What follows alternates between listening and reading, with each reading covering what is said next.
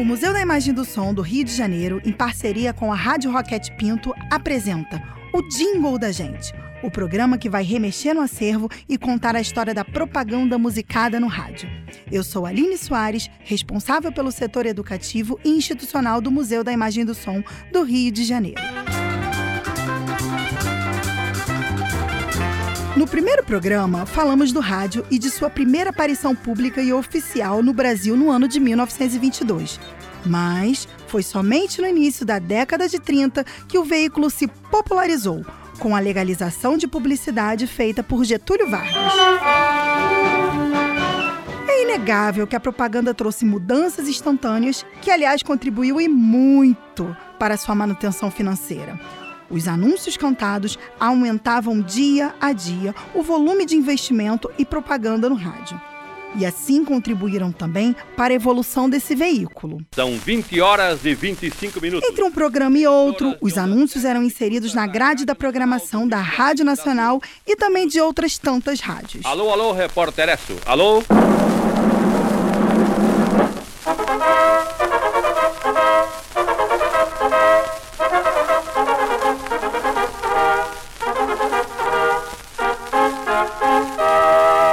Esse sucesso fazia com que comerciantes e industriais investissem cada vez mais em intervenções publicitárias.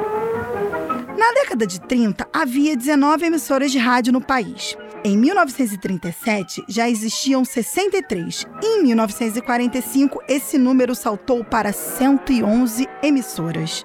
Com o aumento das emissoras, o rádio vinha se popularizando cada vez mais e mais.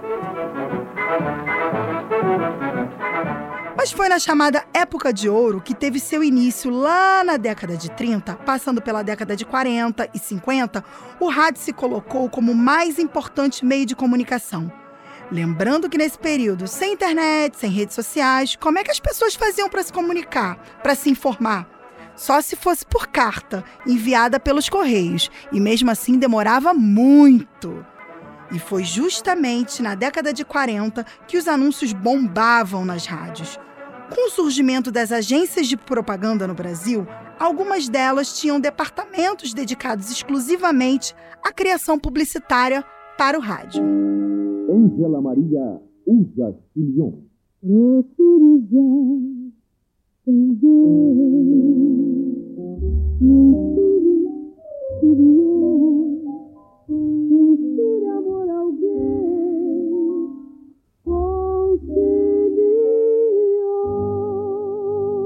Algumas marcas investiam em ações promotoras no estilo comerciais cantados. Vou só dar alguns exemplos de marcas que financiavam os programas de rádio. Elas financiavam o programa de César de Alencar. Pastilhas Zinc que aliviam a garganta irritada e a tosse em dois sabores, mentol e laranja com vitamina C. Pastilhas Zinc.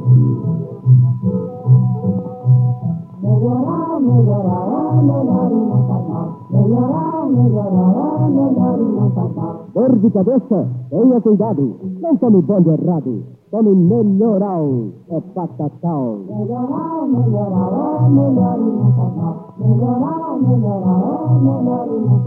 Programa Gessi era financiado pela Gessi Lever. Perfumadíssimo e suaviza a pele. E o programa Quando os Maestros se Encontram, produzido por Paulo Tapajós, o patrocínio ficava por conta da Valita. E a pausa que refresca era a frase de efeito da Coca-Cola, também no programa produzido por Paulo Tapajós. E que o céu me condene, programa patrocinado por Pasta Dental Philips. A Pasta Dental Philips apresenta o programa de Mário Moreira, Que o céu me condene. E você tá achando que essa moda de comercial cantado foi só aqui no Brasil? Yeah! Que nada. Speak up! Nos Estados Unidos essa moda pegou. I know what you're talking about. Não era bem uma moda, né? Aliás, uma propaganda que tinha um papel fundamental, inclusive a partir de uma nova forma de se comunicar. Stop it. Mas você sabe como é que funcionava bem essa história de jingles? Bom, O jingle era criado por um músico, por um compositor ou por um produtor que costumava embutir princípios da linguagem publicitária nesse processo. Ó, oh, mas quem determinava esse caminho eram as agências publicitárias. Isso quer dizer, primando por uma identidade como marca, a partir de um simples refrão original. E assim, alguns jingles fizeram grande sucesso junto ao público. Sabe aquela música que pega feito chiclete? Nossa, nossa. Então, é disso que eu tô falando. Mas saiba que isso tem um fundamento neurocientífico. Novo colírio, Moura Brasil, você deve usar a todo momento. Novo colírio, Moura Brasil, duas gotas, dois segundos. Meus olhos claros e bonitos. Medicamento e bem-estar, alívio e beleza pro seu olhar. Novo Colírio Moura Brasil. Novo Colírio Moura Brasil, agora em moderna embalagem plástica inderramável. Essas músicas que funcionavam como um bom chiclete de ouvido e que não saem da cabeça do ouvinte, criam uma espécie de coceira no cérebro e ativa espontaneamente as regiões cerebrais responsáveis por processar os sons. Bom, e aí, o que, que tem que ser feito nesse momento quando você for pego por essa coceira cerebral? É, não tem jeito. O jeito é cantarolar a música que vier em sua mente. Os comerciais cantados duravam em média de 15 a 45 segundos e a função era de reforçar a imagem do produto para ganhar novos consumidores. Os jingles deveriam ter frases de efeitos ou palavras cantadas, escolhidas pelo valor como som.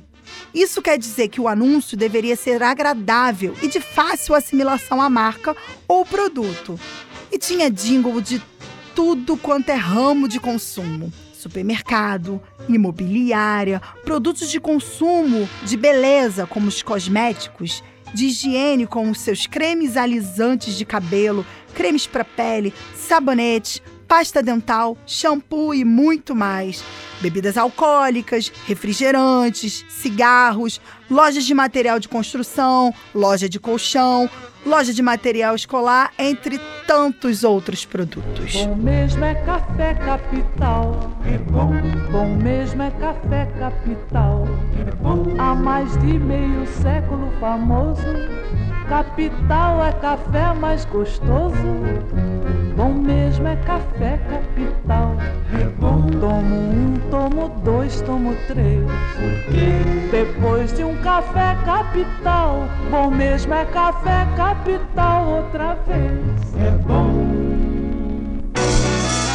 Maio, mês das noivas e das mães. Neste mês de amor, a fábrica de móveis circular oferece condições excepcionais para sua compra. Dormitório circular, aquele do teste do caminhão. Crédito circular, você paga em até 24 meses. Acabamento circular, o móvel feito com carinho. E o preço circular, que não é caro porque não tem intermediário. Ao comprar, pense bem. Fábrica de móveis circular.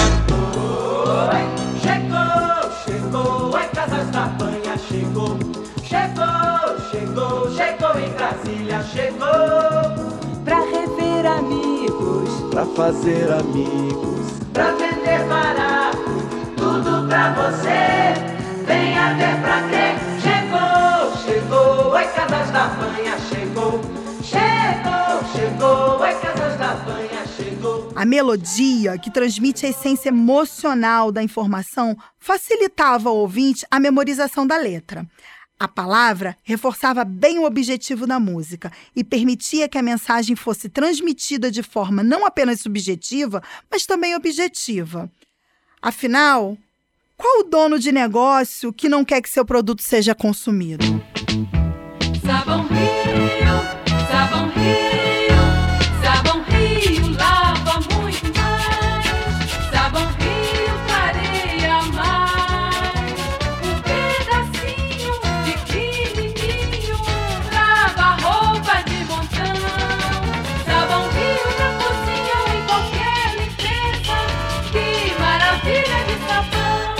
Sabão Rio, suave para as mãos. Qualidade UFE. Identidade como marca, simplicidade e originalidade. São esses os ingredientes que fizeram dos jingles obter grande sucesso junto ao público e que são diretrizes que as marcas carregam até hoje. Ah, e claro, com um bom planejamento e o principal, uma boa ideia. Esse programa te provocou algum estímulo emocional? Essa experiência musical despertou em você alguma memória? No próximo programa, vamos trazer mais dessa linguagem publicitária que cumpria os objetivos de comunicar e convencer. E, claro, cair no gosto popular. Fique antenado, fique antenada e acompanhe essa história no jingle da gente. Ah, e no ano do centenário do rádio, o Museu da Imagem do Som preparou uma série de homenagens, resgatando essas memórias para vocês.